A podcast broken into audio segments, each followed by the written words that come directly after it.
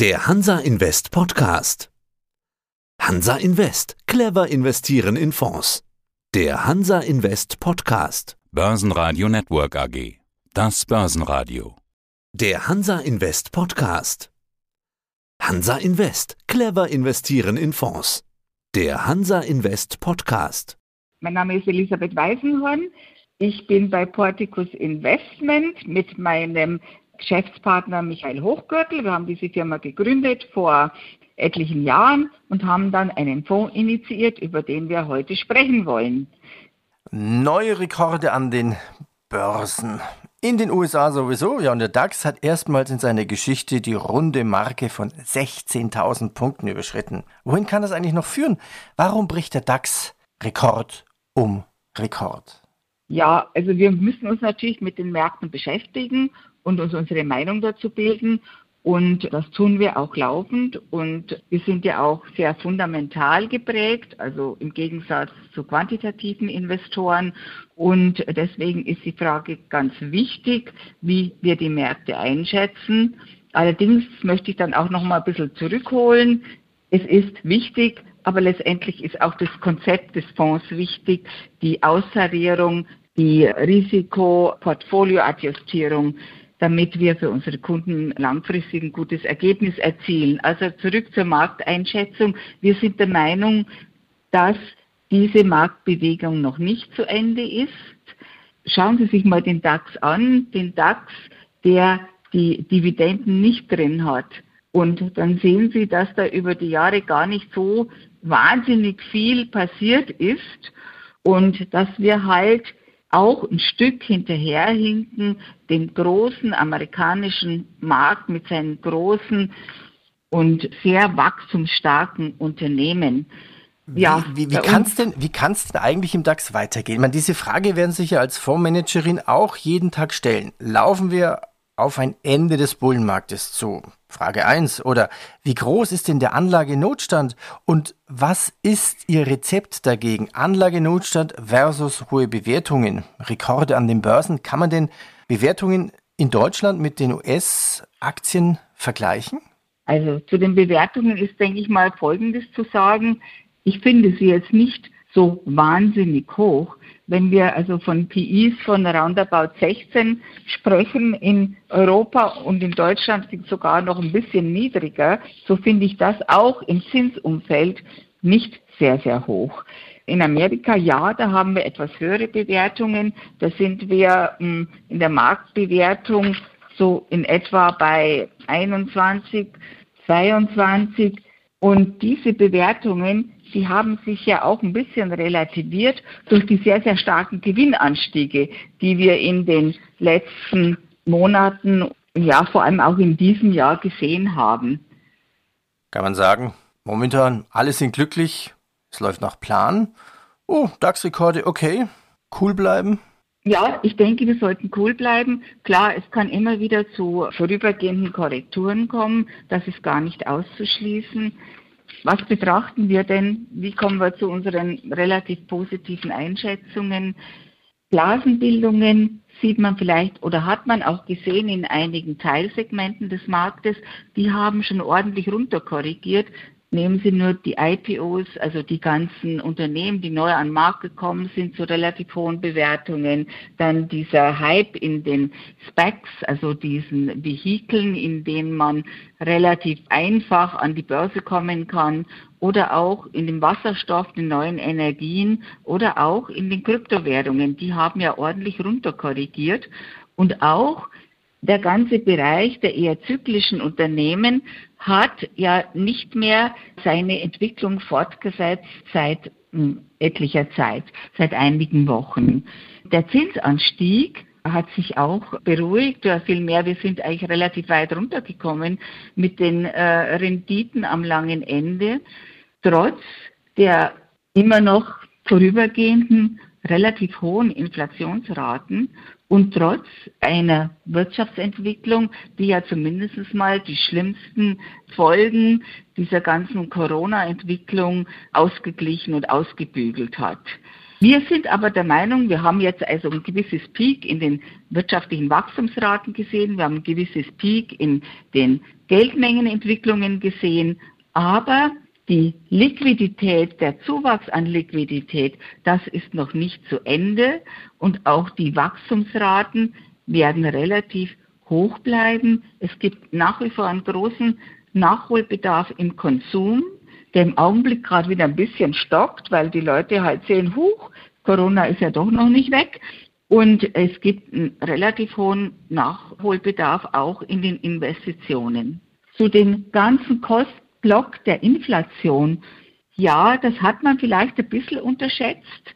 Jetzt stellt sich wirklich die Frage, ist es, so wie die Zentralbanken das immer noch einschätzen, ein vorübergehendes Phänomen oder wird es uns weiterhin begleiten? Es gibt heute also auch wieder einen interessanten Bericht im Handelsblatt, der mal die Unternehmen dazu befragt und auch in unseren Kontakten mit den Unternehmen ist das natürlich ein Thema. Vor allem auch die Transportkosten und so weiter. Das beruhigt sich leider noch nicht. Andererseits muss man natürlich sehen, denn das konnte man schon beobachten vor einigen Monaten, dass das Wachstum in China etwas stockt. Und das sieht man jetzt auch tatsächlich in den realen Zahlen. Und deswegen ist es auch in dem ganzen ja, Rohstoffbereich gar nicht mehr zu weiteren Anstiegen gekommen. Und auch die Knappheitseffekte werden sich unseres Erachtens durch die steigenden Auslastungen und durch Kapazitätserweiterungen dann mit der Zeit abarbeiten. So, fangen wir alles nochmal zusammen. Wir sehen keine starken Blasenbildungen. Wir sehen eine nach wie vor gute Liquiditätsverfassung im Markt und wir sehen relativ niedrige Zinsen weiterhin. Also wir sind der Meinung, die Aktien sind weiter. Wir hatten mal den Slogan für unseren Fonds, ohne Aktien geht es nicht im Niedrigzinsumfeld. Also die Leute müssen in die Aktie und jetzt hören wir ja sogar unsere Politiker davon sprechen. Seit neuestem sogar, also unser Finanzminister empfiehlt ja jetzt jungen Leuten doch in die Aktie zu gehen. Wunderbar. Und dann hofft man nur, dass er dass er ihnen nicht 50 Prozent davon wegnimmt, ja. Ja, das wäre gut, obwohl er selber sogar keine Aktien hat. Also keine Blase, Liquidität, niedrige Zinsen. Gehen wir ein bisschen in Ihre Strategie ein auf dem Porticus International Opportunities. Es ist ein Mischfonds. Mischfonds. Was ist hier denn alles erlaubt? Welche Strategie fahren Sie derzeit in Ihrem Fonds? Gucken wir mal rein. Also Sie haben etwa 40 Prozent in Einzelaktien, 50 Prozent in ETFs. Rest war Kasse und Renten. Ja, was ist denn der Vorteil beim Multi-Asset, beziehungsweise wie flexibel sind Sie mit Ihrem Mischfonds? Also Multi-Asset äh, definiert sich ja noch so ein bisschen anders. Wir sind nicht wirklich ein Multi-Asset-Fonds. Wir investieren nicht in Rohstoffe, wir investieren nicht in Gold. Aber wir sind ein Mischfonds, früher klassisch der Mischfonds mit einer relativ sehr hohen oder relativ hohen Rentenquote. Aber wie gesagt, die bringen ja nichts oder nicht so richtig viel und tragen auch viel Risiko, falls es doch mal zu einem nachhaltigeren oder längeren und stärkeren Renditeanstieg kommen sollte. Wir haben uns trotzdem für diesen Mischfonds entschieden, für dieses Konzept des Mischfonds. Und wie schon vorher erwähnt, ohne Aktien geht es nicht, aber doch mit einem relativ kontrollierten Risiko. Das heißt, wir können die Aktienquote auch mal reduzieren, wenn wir das denn als richtig erachten. Zurzeit sind wir relativ hoch oder sehr hoch in Aktien investiert, weil wir eben auf der Zinsseite wenig zu holen, weil es da wenig zu holen gibt. Und unser Konzept, diese Diversifizierung des Fonds, diese internationale Diversifizierung, diese Diversifizierung im Portfolio selber, das führt dann auch ein bisschen hin zu dieser Doppel-Plus-Strategie, dass wir aktiv und passiv verbinden und somit einen Portfolioansatz haben, dass sich die Risiken im Portfolio schon etwas kalibrieren. Wir fahren keine zu großen Positionen, wir investieren in Wachstumswerte. Die größte Position im Fonds ist ja eine Alphabet in größere und kleinere, in defensivere und etwas zyklischere Wachstumstitel. Wir investieren aber auch in die Industrietitel in Autowerte und auch in einen Autowert, Und einen Autozulieferer haben wir jetzt auch mit im Portfolio. Wir sind aber auch im Versicherungsbereich aktiv und wir investieren auch in Werte, die einen gewissen Turnaround haben und wo wir einen Katalysator sehen. Und wir haben auch einen Wert im alternativen Energiebereich. Wir schauen immer aufs Management und aufs Geschäftsmodell und natürlich schon auch auf die Bewertungen. Da hake ich jetzt nochmal nach. Gucken wir mal, in Carves ist zum Beispiel drin Apple, VW, Allianz, SAP, MBB. Alphabet haben Sie erwähnt. Nennen Sie uns vielleicht noch mal ein paar Aktien aus Ihrem Fonds, die da drin sind, beziehungsweise welche Kriterien wählen Sie aus, damit Aktien in Ihren Fonds hinein dürfen?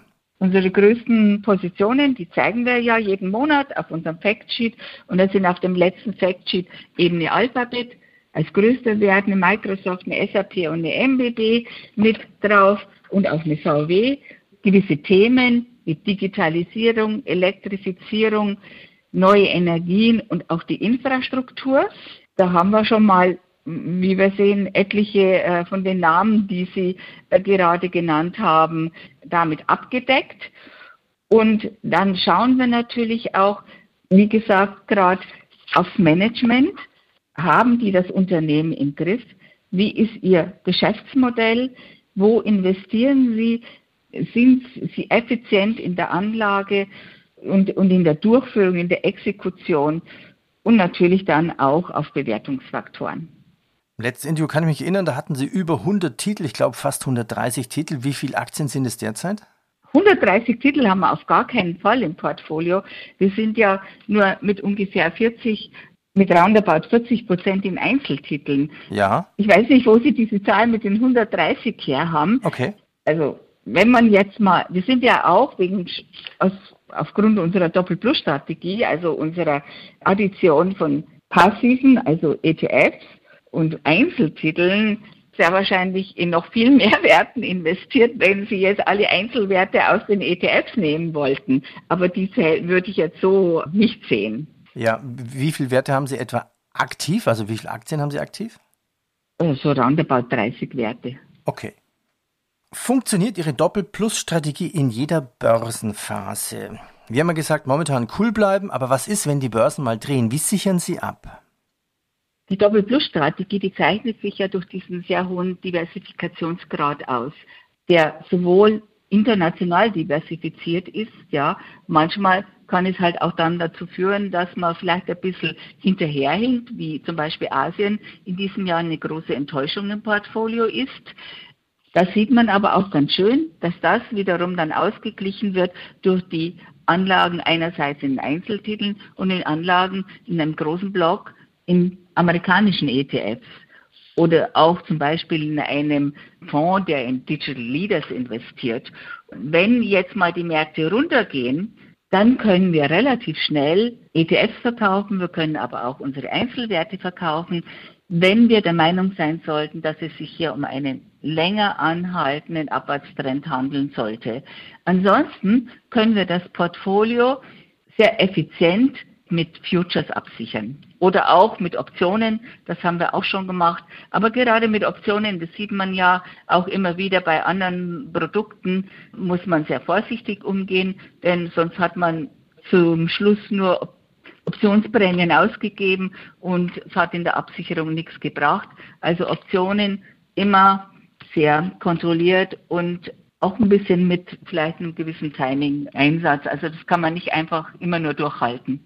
Ja klar, Absicherungen kostet Geld und Performance vielleicht auch. Je nachdem, gucken wir auf die Performance. Was hat denn ihr vor derzeit Year to Date für einen Lauf? Ja, wir sind mehr oder weniger bei 13, ja, 13 bis 14 Prozent zurzeit in diesem Jahr. Wir haben, wenn man jetzt immer fünf Jahre nimmt, 7,7 Prozent per anno erzielt für unsere Anleger. Wenn die Leute jetzt seit Anfang dabei waren in unserem Fonds, und wir haben ihnen ja auch gesagt, ohne Aktien geht es nicht, bitte investiert in Aktien, dann haben sie halt jetzt äh, wenn Sie 100.000 investiert haben, dann haben Sie jetzt 160.000 Euro. Wenn Sie das nicht gemacht hätten, dann wären Sie vielleicht sogar im Minus, wenn Sie es auf dem Konto hätten liegen lassen, wegen der Strafzinsen und Realjahr sowieso. Im Morningstar, da gibt's äh, auch so einen so einen Vergleich mit Mischfonds flexibel global, da hätten sie 125.000 Euro erzielt. Also ich finde, da haben wir uns ganz gut geschlagen. Frau Weisenhorn, ich bedanke mich schon mal vorab. Sie haben ja schon ziemlich bewegte Börsengeschichte hinter sich. Was ist denn Ihr Lieblingsspruch von André Costolani? Da haben Sie ja auch mal gelernt. Also Sie waren ja mal bei Fiduca. Ja, was ist denn der Lieblingsspruch? Also das ist, die Börse ist, wie geht das nochmal mit dem 1, die Börse, an der Börse ist 1 plus 3 nicht 4, sondern 5 minus 1 oder so in der Richtung. Letztendlich will es sagen, es ist nicht immer so ganz logisch, zumindest für mh, den Anleger. Und da muss man manchmal ein bisschen mh, um die Ecke denken und man muss vor allem schon versuchen, Zukunft zu antizipieren, obwohl sie eigentlich nicht vorhersehbar ist. Und was mir auch immer sehr gut gefallen hat bei dem Costolani, das ist dieses Bild von dem Spaziergänger mit dem Hund. Die Wirtschaft, die geht ähm, ihren Weg im Trend mehr oder weniger und dann halt mit den zyklischen Auf und Abs. Also der Hund, der läuft einmal vor und dann läuft er wieder zurück und die Leine, an der der Hund läuft, ist mehr oder weniger die Geldpolitik. Und so bewegen wir uns voran. Wann haben Sie Costolani zum ersten Mal kennengelernt? Ja, da fragen Sie mich jetzt was. Es ist schon sehr lange her. Ich war Studentin in München, ich habe ja Volkswirtschaft studiert und habe dann bei Fiduca mit dem Herrn Heller und dem Herrn Costolani als Studentin gearbeitet. Ja, da habe ich ihn kennengelernt. Frau Weisenhorn, ich danke Ihnen. Bitte. Das war der Hansa Invest Podcast. Clever investieren in Fonds. Börsenradio Network AG. Das Börsenradio. Es folgt pflichtgemäß der Disclaimer. Bei diesem Dokument handelt es sich um eine Kundeninformation im Sinne des Wertpapierhandelsgesetzes. Die Kundeninformation richtet sich an natürliche und juristische Personen mit gewöhnlichem Aufenthalt bzw. Sitz in Deutschland und wird ausschließlich zu Kundeninformationszwecken eingesetzt. Diese Kundeninformation kann eine individuelle Anlage- und anlegergerechte Beratung nicht ersetzen und begründet weder einen Vertrag noch irgendeine anderweitige Verpflichtung oder stellt ein irgendwie geartetes Vertragsangebot dar. Ferner stellen die Inhalte weder eine Anlageberatung, eine individuelle Anlageempfehlung, eine Einladung zur Zeichnung von Wertpapieren oder eine Willenserklärung oder Aufforderung zum Vertragsabschluss über die Geschäfte in Finanzinstrumenten dar. Auch wurde sie nicht mit der Absicht verfasst, einen rechtlichen oder steuerlichen Rat zu geben. Die steuerliche Behandlung von Transaktionen ist von den persönlichen Verhältnissen des jeweiligen Kunden abhängig und eventuell künftigen Änderungen unterworfen. Die individuellen Verhältnisse des Empfängers, unter anderem die wirtschaftliche und finanzielle Situation, wurden im Rahmen der Erstellung der Kundeninformation nicht berücksichtigt. Eine Anlage in erwähnte Finanzinstrumente Schrägstrich Anlagestrategie Schrägstrich Finanzdienstleistungen beinhaltet gewisse produktspezifische Risiken, zum Beispiel Markt- oder Branchenrisiken, das Währungsausfall- und Liquiditäts-, Zins- und Bonitätsrisiko und ist nicht für alle Anleger geeignet. Daher sollten mögliche Interessenten eine Investitionsentscheidung erst nach einem ausführlichen Anlageberatungsgespräch durch einen registrierten Anlageberater und nach Konsultation aller zur Verfügung stehenden Informationsquellen treffen. Zu weiteren Informationen finden Sie die wesentlichen Anlegeinformationen und das Wertpapierprospekt unter www.porticusfonds.de. Wertentwicklungen in der Vergangenheit sind kein zuverlässiger Indikator für zukünftige Wertentwicklungen. Empfehlungen und Prognosen stellen unverbindliche Werturteile über zukünftiges Geschehen dar. Sie können sich daher bezüglich der zukünftigen Entwicklung eines Produktes als unzutreffend erweisen. Die aufgeführten Informationen beziehen sich ausschließlich auf den Zeitpunkt der Erstellung dieser Kundeninformation. Eine Garantie für die Aktualität und fortgeltende Richtigkeit kann nicht übernommen werden. Der vorstehende Inhalt gibt ausschließlich die Meinung des Verfassers wieder. Die Änderung dieser Meinung ist jederzeit möglich, ohne dass es publiziert wird. Die vorliegende Kundeninformation ist urheberrechtlich geschützt. Jede Vervielfältigung und die gewerbliche Verwendung sind nicht gestattet. Datum 6.8.2021. Herausgeber Porticus Investment GmbH, Klaus Groth, Straße 41, 60320 Frankfurt. Handeln als vertraglich gebundener Vermittler, Paragraph 3 Absatz 2 WPIG, im Auftrag, im Namen, für Rechnung und unter der Haftung des verantwortlichen Haftungsträgers. BN und Partner Capital AG, Steinstraße 33 50374 Erftstadt. Die BN und Partners Capital AG besitzt die für die Erbringung der Anlageberatung gemäß 2 Absatz 2 Nummer 4 WPIG und der Anlagevermittlung gemäß 2 Absatz 2 Nummer 3 WPIG eine entsprechende Erlaubnis der Bundesanstalt für Finanzdienstleistungsaufsicht gemäß 15 WPIG. Dieses Interview wurde in Auftrag gegeben und bezahlt. Das war der Hansa Invest Podcast. Clever investieren in Fonds.